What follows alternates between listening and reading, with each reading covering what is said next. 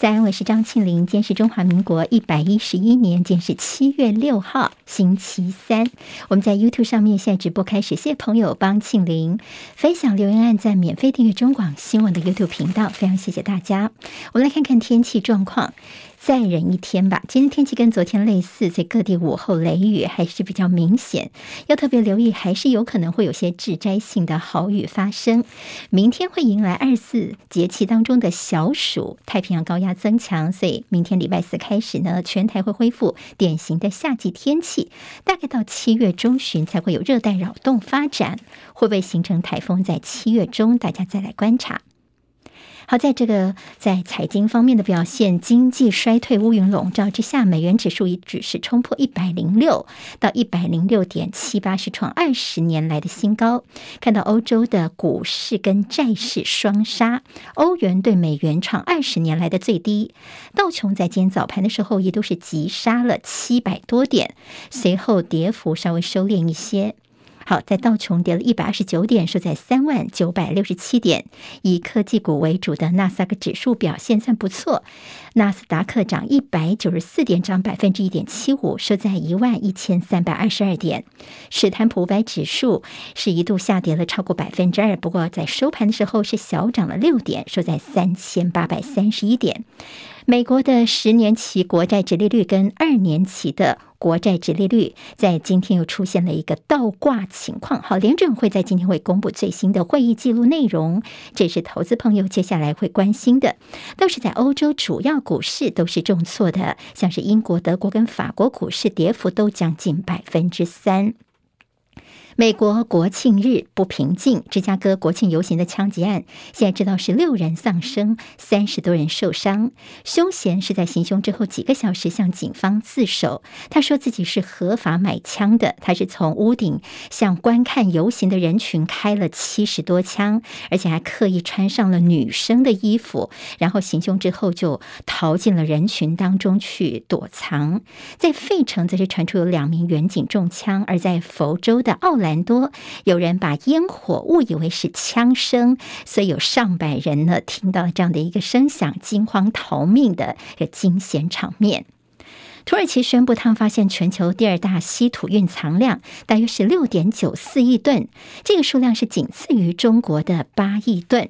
虽然宣称说这稀土的蕴藏量可以满足全球千年的需求，不过土耳其的这精炼技术恐怕还不太成熟。稀土被称为是工业黄金，是广泛用在工业跟军事用途上。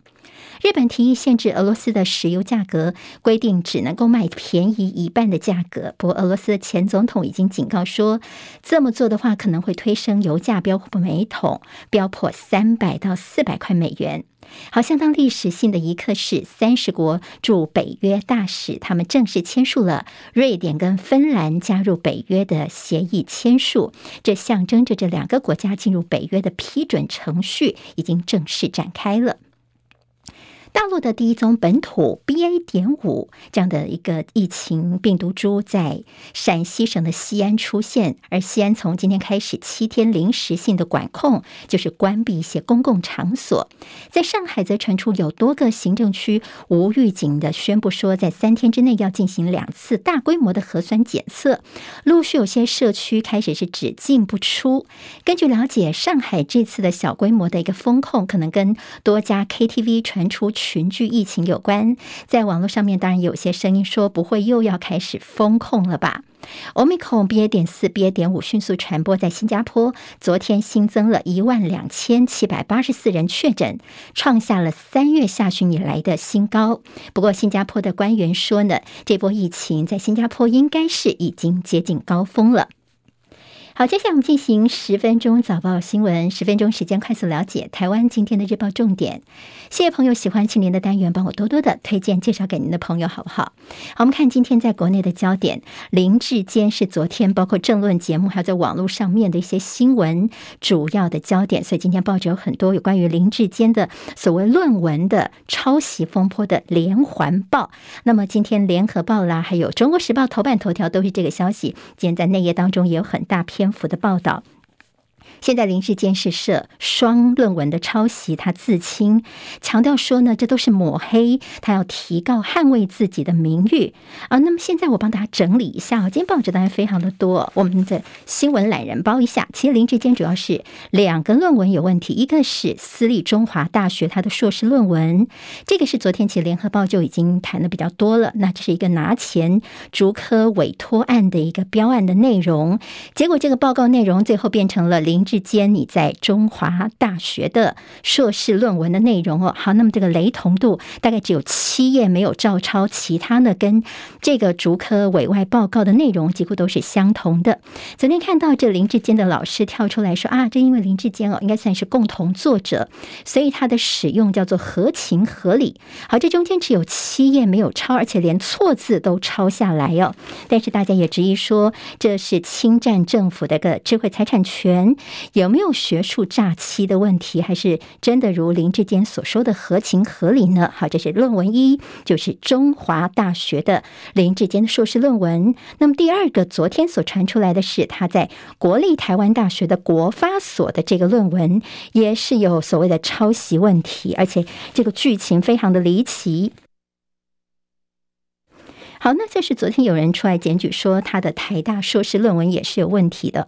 林志坚呢？好，我们要除了林志坚这个人名之外，还要知道两个人名，一个就是陈明通，是国安局的局长，他是在台大这边林志坚的指导教授。那么另外一个呢，其实算是林志坚的学长，他的名字叫做余正煌。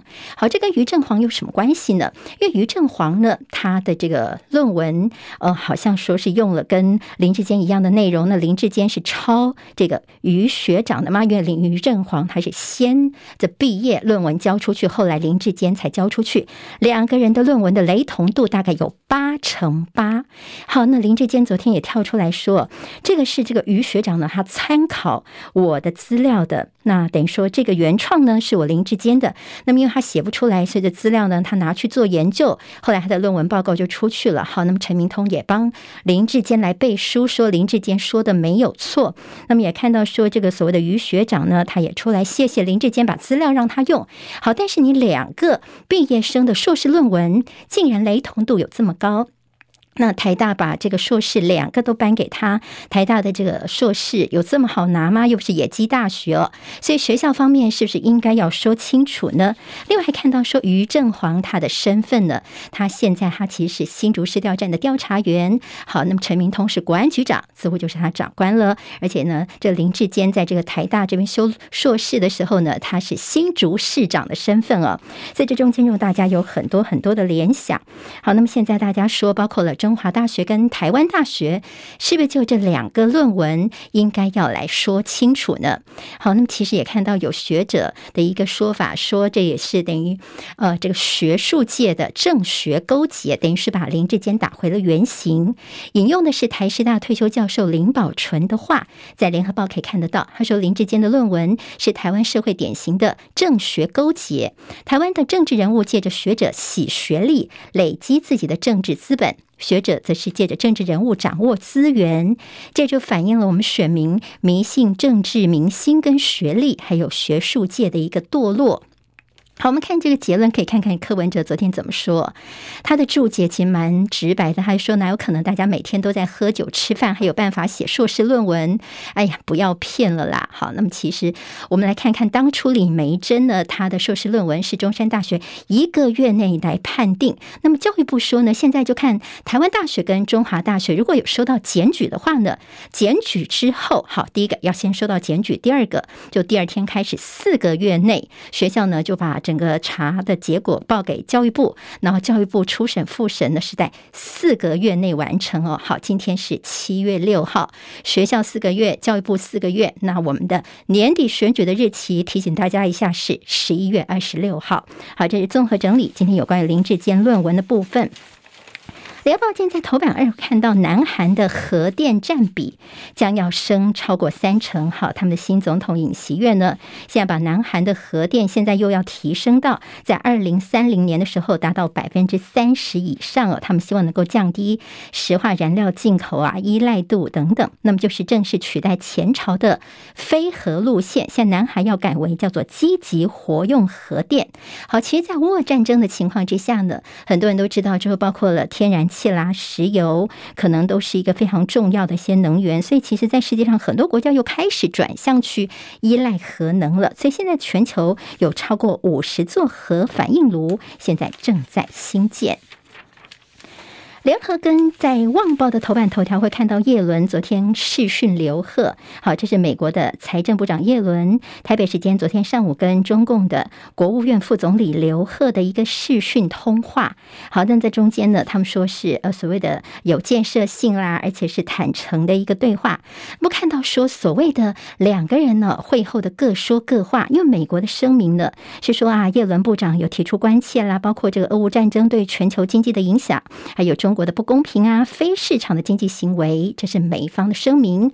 那么，大陆新华社这边则是报道说，谈到了包括说我们全球产业供应链的稳定这些议题是非常重要的。那么，看到他们不一样的地方，就是美方的财政部的声明当中，并没有提到中方关切的关税问题。新华社的报道则没有提到美方声明当中的中国非市场经济行为跟乌克兰战争。也就在会后两个人的谈话呢，似乎是没有一致性。今天《旺报》就帮大家整理了一下，说在这次的三个观察点，第一个是你美国主动来找上门来谈的，那么也似乎是凸显了中方在这个关税啊等等一些事情上的一些主动地位。还有谈了什么，谈的怎么样？那么似乎这是一个开始，接下来可能会有更多的对话，是我们接下来可以看得到的。好，那我们看，其实在这个礼拜，美国国务院已经证实说，美国国务卿布林肯这个礼拜跟中共外长王毅在印尼巴厘岛二十国集团部长会议要进行场边会谈。布林肯跟王毅他们上一次是在去年十月的时候在罗马会谈的，还还记得美中在去年三月份阿拉斯加会谈不欢而散。不过上个月以来呢，他们的会谈就变得比较频繁了。拜登日前还说他希望未来几个星期跟习近平能够进行对话，所以美中现在的整个通话跟互动看起来是在频繁的增加了。自由时报今天在头版跟内页告诉大家说，爱国同心会的秘书长的爆料，好，那么就说当初现在已经过世的这个爱国同心会的会长呢，他有定期的接受这国台办呐、大陆方面给的一些资金哦，在台湾就是吸收陆配来发展组织。好，那现在说呢，每个月拿个十万块钱啊，国台办资助，而且他们喜欢这种政治素人来参加哦，就在参选村里长，就从基层来渗透台湾的政治。自由时报头版当中会看到是这四十岁以上超过百分之三十七的人有代谢症候群，健康的议题。台湾有七十一万人是三高候选人，三高的意思就是高血压、还有高血糖以及这高血脂这些病呢，可能接下来一些心血管疾病，朋友们都要特别的留意。好，我们看到在今天《中国时报》头版的这张照片，这是越战女孩。好，还记得在这个普利兹奖曾经有一个呃得奖的照片，是在越战时候。好，这是一个飞机哦，人道包机。好，我们给直播的朋友不知道看不看得清楚？好，那么当时呢，这照片是个越南女孩呢逃出来的时候，逃亡时候她的这个身上是没有穿衣服，还记得那张照片吗？那现在她已经长大了，好，那么长大的模样就是现在这个样子哦。好，在头版的照片可以看得到。那他是搭乘人道包机，重现了越战的经典照片。他护送乌克兰的难民远离战争。好，那么这张照片在飞机上面，那么这样的一个象征意义，今天在中时的头版当中会看得到。自由时报今天头版提到说，这个家庭里面找了无照的业者喷除虫药，但那除虫药呢是非法的除虫药，而且是不能够用在一般家庭里面的。就家里有个四岁女童呢，因为吸量过量的关系，所以就枉死了。在台湾的疫情部分，昨天是确诊人数回升到三万五千九百一十四例。好，昨天是礼拜二，我们都说礼拜一可能有周末效应的关系，所以呢数字不做准。好，昨天已经三万多例，而且死亡又再度破百。一百零三例。现在呢，不过总体来看呢，我们的疫情还是比上个礼拜来的要降低了八千多例。好，疫情在持续下降。那么接下来有可能会考虑取消在回国回台湾之前做 PCR。好，那么 PCR 在国外可能不是那么容易，有时候还要找地方等等很麻烦。快筛来取代 PCR，是不是有这样的一个可能性呢？还有幼儿莫德纳在今天抵台，最快在七月二十一号就可以开打了。上海爆出的就业歧视，确诊过就拒绝使用啊。那么有些这个呃求职碰壁的情况，像是迪士尼呀、富士康跟日月光都遭到点名。财经焦点方面，财政部急令八大行库护盘，要求这个星期开始逐日回报台股水位，最好每天都要净买超。好，昨天台股真上下震荡非常大哦。现在的八大行库已经要进来护盘了，国安基金当然现在还没有具体的动作。好，大力光营收双增，营运报喜，六月的业绩三十三点九亿元的好表现。还有谈到台北市买房子需要十六年都不吃不喝，比。去年同期相比较又多了八个月的时间，这意思就是大家的所得没有增加，但是房价还是在继续涨，而全台湾的房价所得比是九点五八倍，有记录以来的新高。好，今天会有一个方面，呃，司法的判决是立法院的立委集体贪渎案，在今天要宣判。好，那么这五个人的命运受到瞩目，他们是在当初是不是有呃这个是收贿之后向经济部官员施压有？谁呢？像廖国栋啊、苏震清、陈超明、赵正宇，以及这已经前立委徐永明等人。好，我们今天再看判决，下次再见喽。今天台湾各日报最重要的新闻都在这里喽，赶快赶快订阅，给我们五星评价，给庆明最最实质的鼓励吧，谢谢大家哦。